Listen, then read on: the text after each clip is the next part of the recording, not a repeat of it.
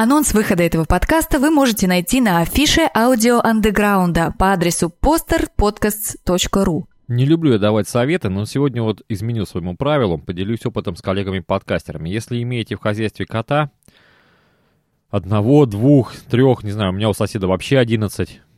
Такая вонь там, о, они как только дверь откроют, я хоть противогаз одевай. Вот, э, если имеете, значит, на хозяйстве кота, то не ленитесь убирать свой микрофон после записи. Да, будьте такими трудолюбивыми. Я вот в прошлый раз поленился убрать, оставил его здесь на пантографе, панатографе, и сегодня замучился очищать винфильтр. Это такая штука, такая балдашник из поролона, который одевается на микрофон, для того, чтобы БП, БП лучше вас звучали, не, их не клинило, и э, вообще, чтобы не заплевали свою эту мембрану микрофонную. Вот. Чем не привлек этот, я не знаю, этот поролоновый набалдашник моих котов, я, я просто не представляю. Они его как щетку используют. Я устал с него сейчас шерсть тут выгребать. Блин. А так неудобно. Чуть ближе подносишь, какая-нибудь шерстинка попадает на губы и начинает щекотать. Поэтому записались, микрофончик с пантографа убрали и наливай. Música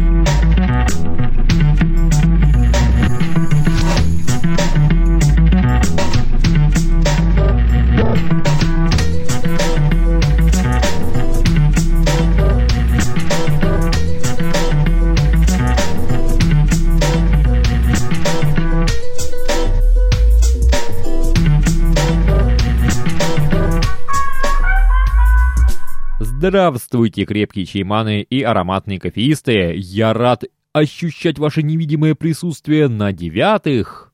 На девятом, на девятом, да, заседании. Да, на девятом заседании Михайловых посиделок в формате музыкально-речевых поболталок. Да, мы тут, ребята, поболталками занимаемся. Кстати, давайте о котах немножечко. Э, продолжим. Э, Вообще радуйтесь, ребята, что они не умеют говорить, потому что если бы коты умели говорить, ух, как много они могли бы рассказать о вашей скрытой от других людей жизни, скажем так. И в продолжение кошачьей темы перейдем к фотографии. Фотография номер один. А где смотреть фотографии? Конечно, на блоге Михайлова посиделки по адресу посиделки.arundrak.com.ru .ру. Да, первая фотография называется «Мы встречали Новый год». Вот примерно так же мы с котом выглядели недавно. Лежали два, два таких вот тюленя и отдыхали. Я, кстати говоря, за новогодние праздники, дорогие мои друзья, добавил 4 килограмма. Представляете, это, это тихий ужас какой-то. Когда лето, когда лето, когда я смогу опять взять лопату и начать строить дальше, продолжить строительство дачной железной дороги. Фотография номер два. Рождественский ценопад. Видите, у всех кризис, а у кого-то цены, наоборот, падают. Не упустите момент, затарьтесь на будущее. Оно ведь все равно... Кстати говоря, вот интересно, да, вот раньше ведь, а раньше ведь затаривались, да, было там уже, лежало где-то там в сарайчике такая штука. Угу. Чтоб мало ли что, а уже готово. Уже все нормально. Фотография номер три. Чайник моей мечты. Ребята, я увидел этот чайник. Я хочу такой чайник. Где такие продаются? Не знаете? Посмотрите, пожалуйста, обязательно, может быть, кто-то видел его в продаже. Я очень хочу такой чайник. Это, это будет чайник Михайловых посиделок такой, наравне с самоваром. Да. Внизу. А нету ничего внизу-то. Нету больше фотографий у нас сегодня. Да, потому что сказали мне тут, что, мол, ай-яй-яй-яй, ну как можно, как можно, мы тут сидим, чай пьем, а вы тут, понимаете нам такие фотографии ставите. То есть мы в себя вливаем, это хорошо, а вот мы выливаем из себя, это плохо, это очень плохо. Не знаю, у меня целый запас таких фотографий набрался, таких интересных, прикольных фотографий. Ну, не хотите, я не буду ставить, да, может быть, что-нибудь другое будем ставить. Пишите свои комментарии на блог Михайловы посиделки. Да, на афише, кстати говоря, закрыто комментирование, помните. Ну ладно, давайте перейдем э, к, нашим, к нашей сегодняшней теме. Сегодня одна у нас будет тема, увы, увы, одна, но зато какая. Мечты юношества. А выполнимы ли они, да? Такой философский вопрос. Представляете, у нас, у нас философские посиделки. Да-да. Да, тема э, такого от старого хрена Михаила Орехова сегодня будет. ну, я не знаю, может быть, молодежи тоже это интересно будет послушать, потому что э, старая же она быстренько прибежит, прилетит, а вы потом скажете, ах, вот я не думал, а вот а вот надо было думать, да, вот, вот мое видение вот уже такого стареющего, стареющего, крепкого хрена, да, у нас тут, если овощи, то очень крепкие, старый овощ, как-то меня всегда удивлял Василий Борисович, как-то он себя недооценивает, старый овощ. Что такое старый овощ? Не знаю. Крепкий хрен, он пусть и старый, но зато крепкий, да. Так, где у нас оркестр? Ребята, давай! Ну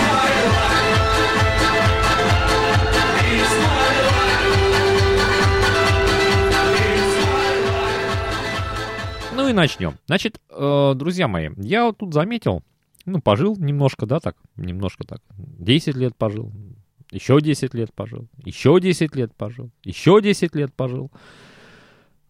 Раз, два, три, четыре. Да, и обратил внимание, что наша жизнь-то развивается по спирали. Причем спираль такая, знаете, она э, имеет сначала внизу, она, больш... она как спираль пружинного типа. Она внизу такая большая спираль, такое большое, большое кольцо, потом кольцо поменьше, потом оно кольцо еще меньше, еще меньше, еще меньше, еще меньше, еще меньше, и в конечном итоге где-то будет точка. А почему я это заметил? А, дело в том, что были у меня в свое время, в мою молодость, в мою юность, в мои юные годы, когда я, как и Вертер, страдал. Ну, какая-то пыль у меня тут образовалась. Надо пыль вытереть. Вот, э, по разным всяким э, вещам, по которым я сейчас уже совсем не страдаю. Но были такие интересные вещи, как, например, железная дорога, да, которая вот, она вышло вот в такое вот интересное занятие, что я сейчас ее строю, свою личную железную дорогу, да, то есть я строю у себя на участке.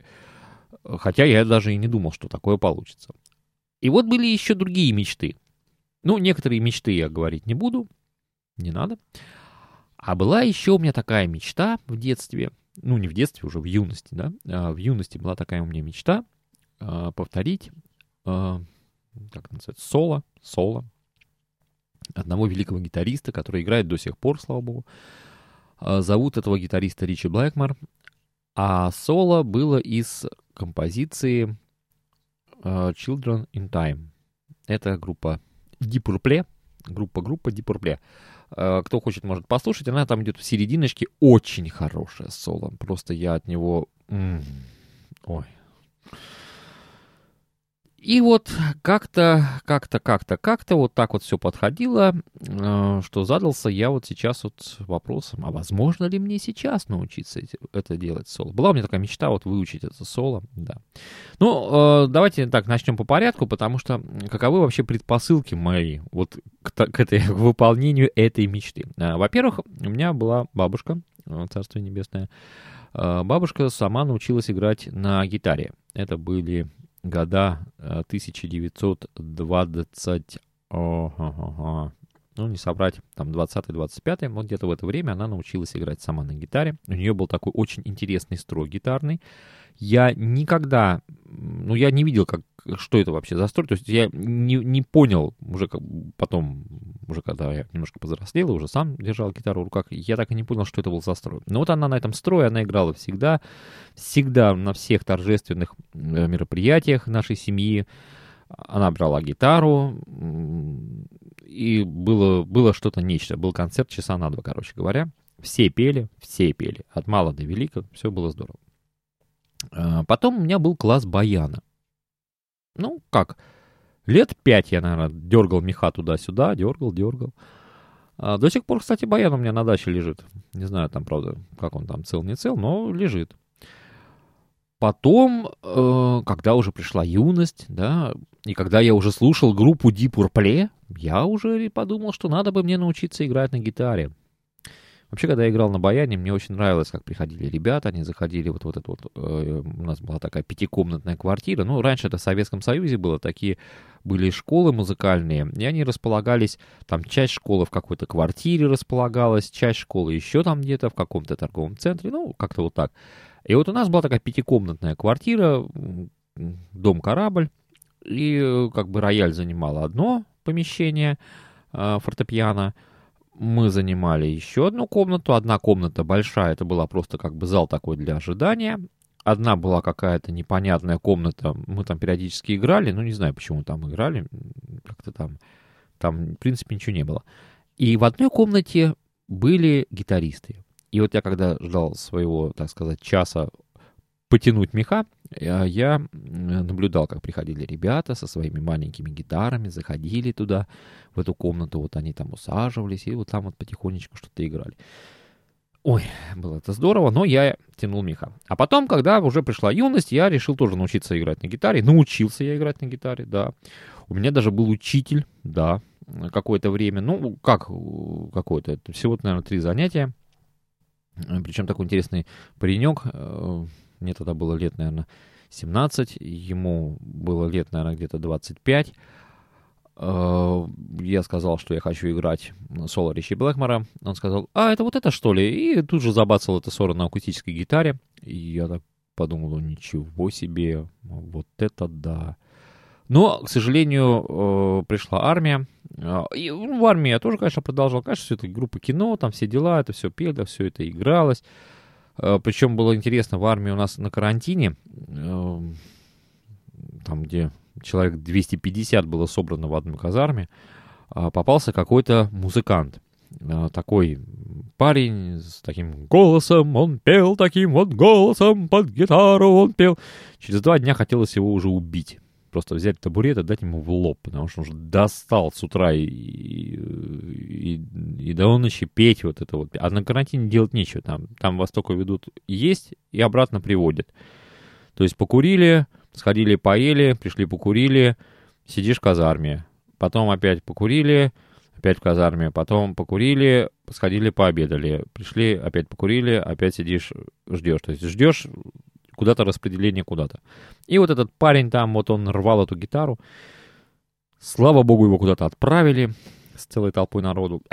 Я не знаю, куда он там пропал. Вот. А, ну, конечно, потом была рота, там все было тоже здорово. Причем у нас уже к дембелю, у нас были рактиевские казармы, высоченные потолки, такие метров пять. И вот мы садились, э, когда уже были дембелями, мы садились э, в умывальнике. Умывальник — это такая комната метров, наверное, 40 квадратных таких, если не больше, с высоченными потолками. Там обалденная акустика. То есть, если там уронить монету, то это, я не знаю, динамики порвало бы. Вот. И мы там садились э, в три гитары. В три гитары. Мы пели там кучу всяких песен, в том числе и «Ласковый май» пели. У каждого был песенник, там 96 листов тетрадка, там о, вся исписанная э, всякими там, ну, как правило, всякой фигней этой армейской, студенческой и, и прочее, и прочее. Ну, после армии, конечно, были семейные торжества, тут тоже собирались, тоже играли. То есть ритм-секцию я знаю, я знаю, что это такое. Из гитары у меня была первая, э, первую подарил мне брат, она была семиструнка, ну, одна струна была снята, и она была шестиструнка. То есть все было нормально. А вторую гитару я не помню, судьба ее какая-то была достаточно короткой. Причем в то время мы же как, кто-то принесет гриф, говорит, о, смотри, какой я гриф оторвал. О, реально, давай-ка его ко мне поставим. Хоп, тут же что-то куда-то натянули, поставили, тут же подпилили, тут же запилили. Как всегда под грифом карандаш, обязательно карандаш, потому что иначе при натяжке струн гриф просто тоже натягивается вместе со струнами, такой лук получается. Слушайте, какой ужас был, господи. Да, третья гитара была куплена мною в гостином дворе, и на следующий день я ее вернул. Целый час я ругался с заведующей, говорил, что это не гитара, это вообще какая-то, блин, это отстой и прочее, и прочее. В конечном итоге я ей сказал так, говорю, вот вы мне ее настраиваете, чтобы на ней можно было поиграть хоть что-то. И тогда я отсюда ухожу. Она взяла эту гитару, ушла и, проходя мимо кассы, бросила, верните ему деньги. Да. такие были истории.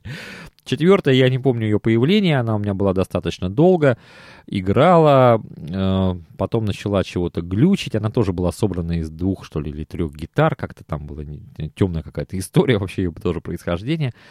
Э, ну и в конечном итоге, когда у меня был период неиграния на гитаре, она была отдана брату, Слава богу, он ее починил, и она до сих пор у него там живет и здравствует и играет. А, ну, а у меня, видите, вот тут как-то было дело несколько лет назад подрос товарищ старший. Это, кстати говоря, вот э, спираль жизни, да, вот она вот так вот, она пошла так раз, большой был круг, да, потом было все так спокойненько. Потом пошел второй круг. Подрос старший. Подрос старший и сказал мне, папа, я хочу быть гитаристом. Все дела. Я говорю, ну, не вопрос, конечно. Что ж, что ж. 5-6 часов гоняния гам туда-сюда, туда-сюда, и ты, может быть, из тебя что-нибудь получится. Была куплена гитара э, с нейлоновыми струнами. Ну, я как бы сразу сказал, что самоучкой не надо, не надо быть самоучкой, давай-ка поищи учителя. Он нашел учителя, съездил к нему, тот сказал, какую гитару надо взять. Ну, в принципе, ничего, такая гитара. Для дома и учиться очень удобно, потому что нейлоновые струны, они не режут как-то так, мягенько играется. Так вот, он нашел учителя, учитель ему там вроде как даже поставил руки, э, нотные тетради были. Да-да, нотные тетради. Это вам не там 96 листов тетрадочка с, с АМ, ЕМ, там вот такими. Тут уже, извините меня, ноты появились. Да-да. Но, как говорится, остылось. Прошел какой-то период, и старший мой сынулька остыл. А на этом этапе я, кстати говоря, увидел, э, у меня уже был интернет, конечно же, я уж уже был продвинутым пользователем. А на этом этапе я увидел э, видео с минусовками на Ютубе. Я увидел, как люди играют Pink Floyd, вот эти вот соло. Я видел, как люди играют и Purple уже они играли там. Тоже неплохо так выходило. Да и вообще разную музыку они играли. Я тогда подумал, думаю, как здорово, думаю, вот это реально. Думаю, может быть, мне поучиться же вот эти вот соло там. Я же хотел тогда, я же очень хотел тогда. И я уже так, у меня мысль стала так уже, думаю, сейчас сынулька у меня поучится тут годик там, прикупим ему другую же гитарку получше, и глядишь, и я уже начну уже играть там, чего-то такое уже делать. Но виток жизненной спирали пошел дальше. Э, сынулька переехал, ну, типа взрослый, все дела. Э, и приехал, конечно, вместе с гитарой. То есть опять гитары нету. Елки-иголки. Думаю, ну, думаю, ладно. А тут, буквально недавно, приехал ко мне Антон Ивонин. Ну, я надеюсь, вы уже слушали 8.1, да? Ну, кстати, после вот этого девятого будет 8.2. Вы это самое, не думайте, а там идет серии. Вот оно 8. и пойдет серия. А вот сегодня это уже следующий выпуск, и они пойдут дальше уже следующие выпуски. Так вот, перед тем, как приехать ко мне, Антон Ивонин написал мне, говорит, а не хочешь ли ты э, записать музон? Посидим, поиграем. Просто поиграем на гитаре. Я говорю, да не вопрос. Позвонил старшему, говорю, так, говорю, ну-ка вези мне сюда гитару быстро, мне тут записываться надо, тем более он там все равно не, играет. Он ее привез, мы с Антоном записались, Пару песен, правда, всего лишь записали. Это вы услышите в последнем выпуске серии 8. Номер по порядку. Вот, а когда Антон уехал, что-то тут оказался у меня тут такой денек. Ну как, свободный, не свободный, какой-то такой вот оказался денек. И я взял, думаю, дай ну я побринчу на гитаре. Взял побринчать, что-то побринчал, побринчал. Думаю, надо что-нибудь спеть, наверное, это. Ха-ха, а песенников-то уже давным-давно нету, где они, я не знаю даже. Ну, ну, нет песенников, есть интернет, я в интернет, раз, а там есть все нормально, но там есть еще и табы. Табы, кто в курсе, да? Что такое табы? Табы и Гитар Про.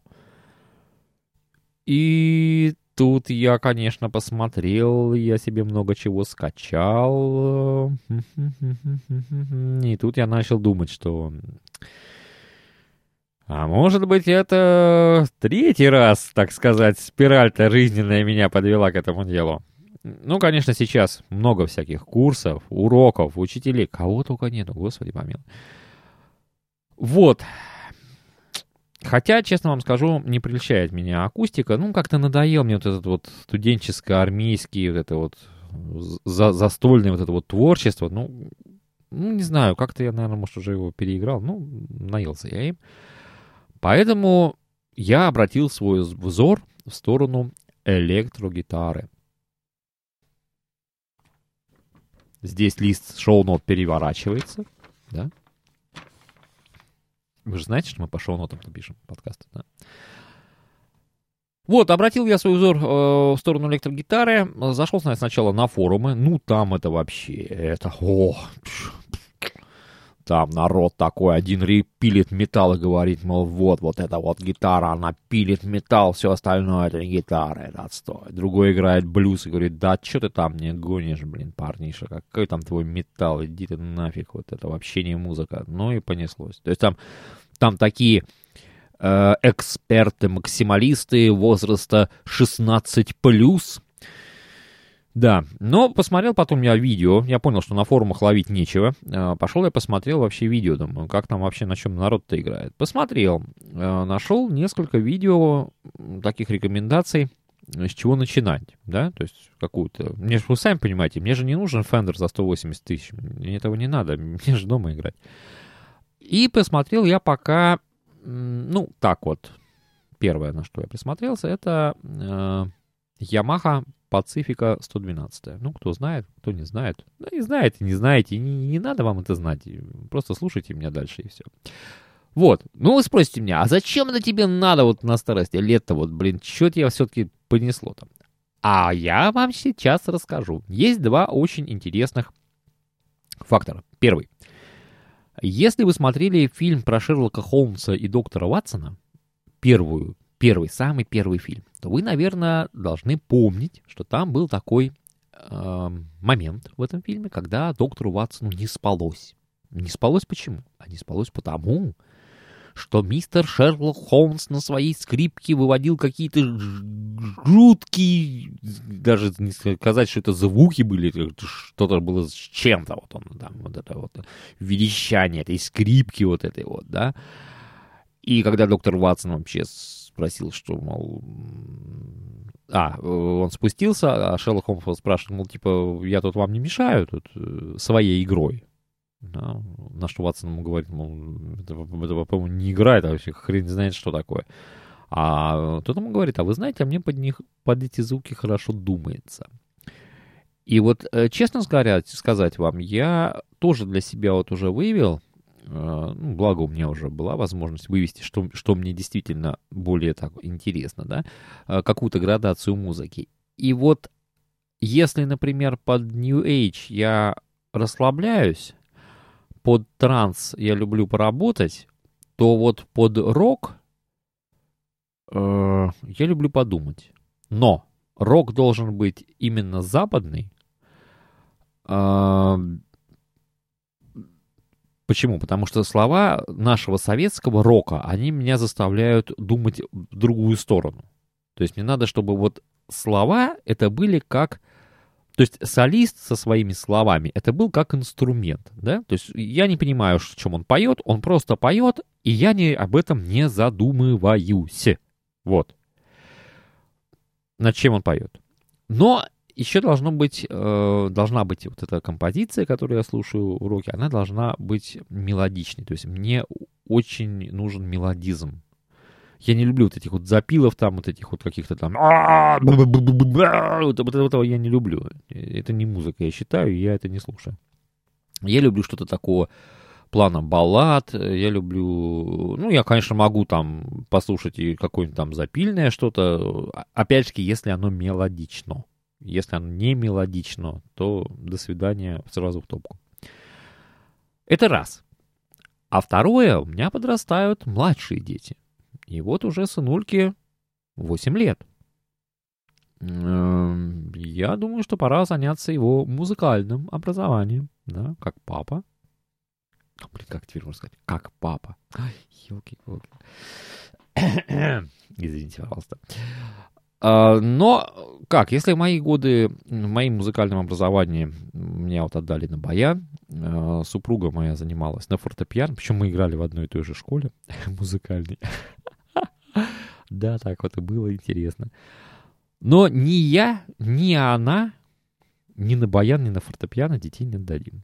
Потому что я помню вот, этот вот, а, вот эту программу, которая просто убивала нас вот этими гаммами, э, какими-то тупыми этюдами.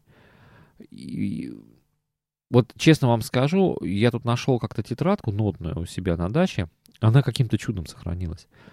Я посмотрел, там написано какой-то этюд, какой-то минуэт. Я думаю, что это?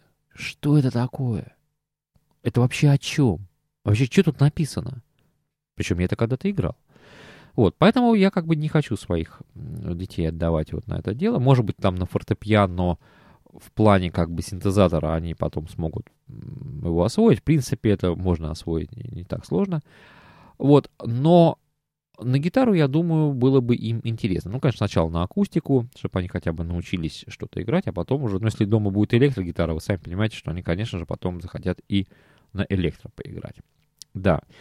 Ну, конечно, пока малыши, пока они малыши, их можно будет чуть-чуть заставить, так немножечко заставить. Меня тоже заставляли, да. Ну, всех музыкантов, когда вот кто учился в музыкальных школах, я думаю, все равно был такой момент в начале, когда немножечко заставляли.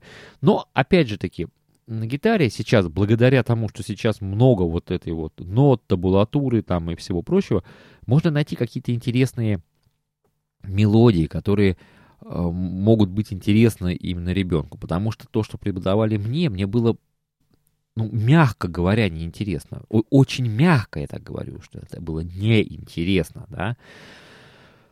Вот. Поэтому Поэтому вот так.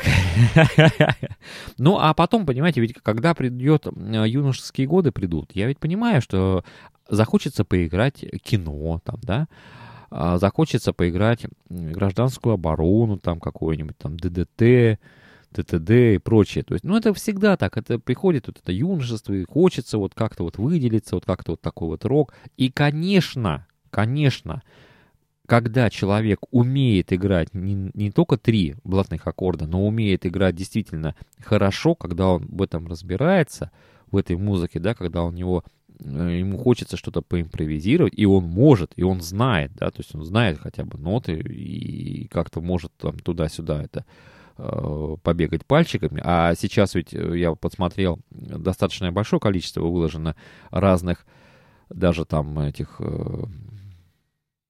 вот слово вылетело это, гаммы, э, гаммы, вот эти блюзовые гаммы там и прочие, то есть э, именно те гаммы, которые позволят вам, э, в принципе, нажимая там любую ноту, да, там извлекая из гитары, в принципе, даже сделать какое-то соло, даже вот, ну, просто вот, просто сделать соло. Ну, понятно, что он будет там не как у Ричи Блэкмора, но, но хоть что-то, да.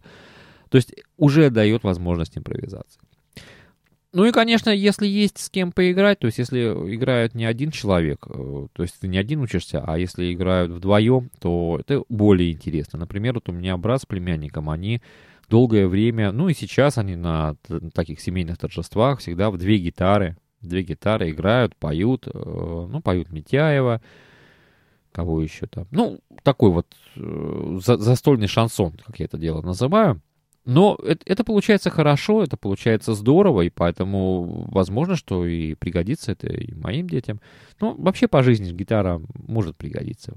В любой компании это, конечно, я помню, как у нас было в компаниях, там, там, ну, три блатных аккорда знали все, там, если ты уже умел играть на баре, это было уже что-то. А если ты мог пробежаться по струнам, ну, это все, это что-то.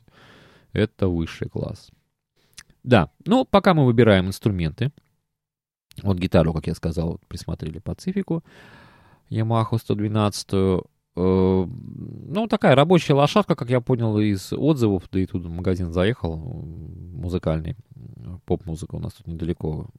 Пообщался с продавцом, он сказал, что да, говорит, такая простая, простая, простая рабочая лошадь. Ну и, наверное, надо будет подобрать какой-то комбик.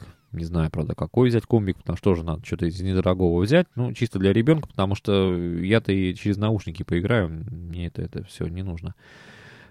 Ну, денежку, конечно, надо подкопить. Сейчас, видите, с этими курсами так стало неудобно. Непонятно теперь, куда, что прыгает, там, какое теперь это все дело. Но я надеюсь, что мы как-нибудь это все разберемся. И ищем преподавателя. Да, сейчас я тоже этот момент так мониторю потихонечку, потому что хочется попасть кому-то, скажем так, настроенному на импровизацию. Вот так я хочу сказать. Потому что простые уроки, вот типа, вот бери и делай вот это вот и нормально. Вот, вот это вот не катит. Это не катит. Я считаю, что преподаватель, он должен изначально быть настроен на то, чтобы дать ученику знания, как этому ученику делать импровизации. То есть учить сразу с задать, задатками вот этой вот импровизации, чтобы человек мог сам делать. Вот когда человек будет делать сам, сможет это делать сам, вот тогда это будет хорошо. А если вот он не этого не может делать, вот как вот у нас на баяне было, там на фортепиано было, когда нас просто тупо учили, вот, вот бери играй, все, ты не ту ноту нажал, значит неправильно сыграл. То есть вот э, чтобы не убилась э, вот эта вот жажда именно к музыке, жажда именно к творчеству. Да, кстати, советы приветствуются, ребят. Если, может, кто-нибудь что-нибудь подскажет там из своего опыта, может быть, а может, кто-нибудь что-нибудь тебе и знает, может быть, кто-то в Санкт-Петербурге живет, я ж не знаю, бывает так, знаете, человек раз-раз напишет, что, да, давно тебя слушаю там, и, и что-то еще, и, и вот могу подсказать, пожалуйста, да, я выслушаю, буду только рад. Вот. Так, значит, давайте на этом сегодня уже все закончим. Большая тема очень. Что-то меня так унесло с этим спиралью жизненной. А следующие музыкальные речевые посиделки, которые выйдут после вот этих девятых, это будет вторая передача из цикла 8.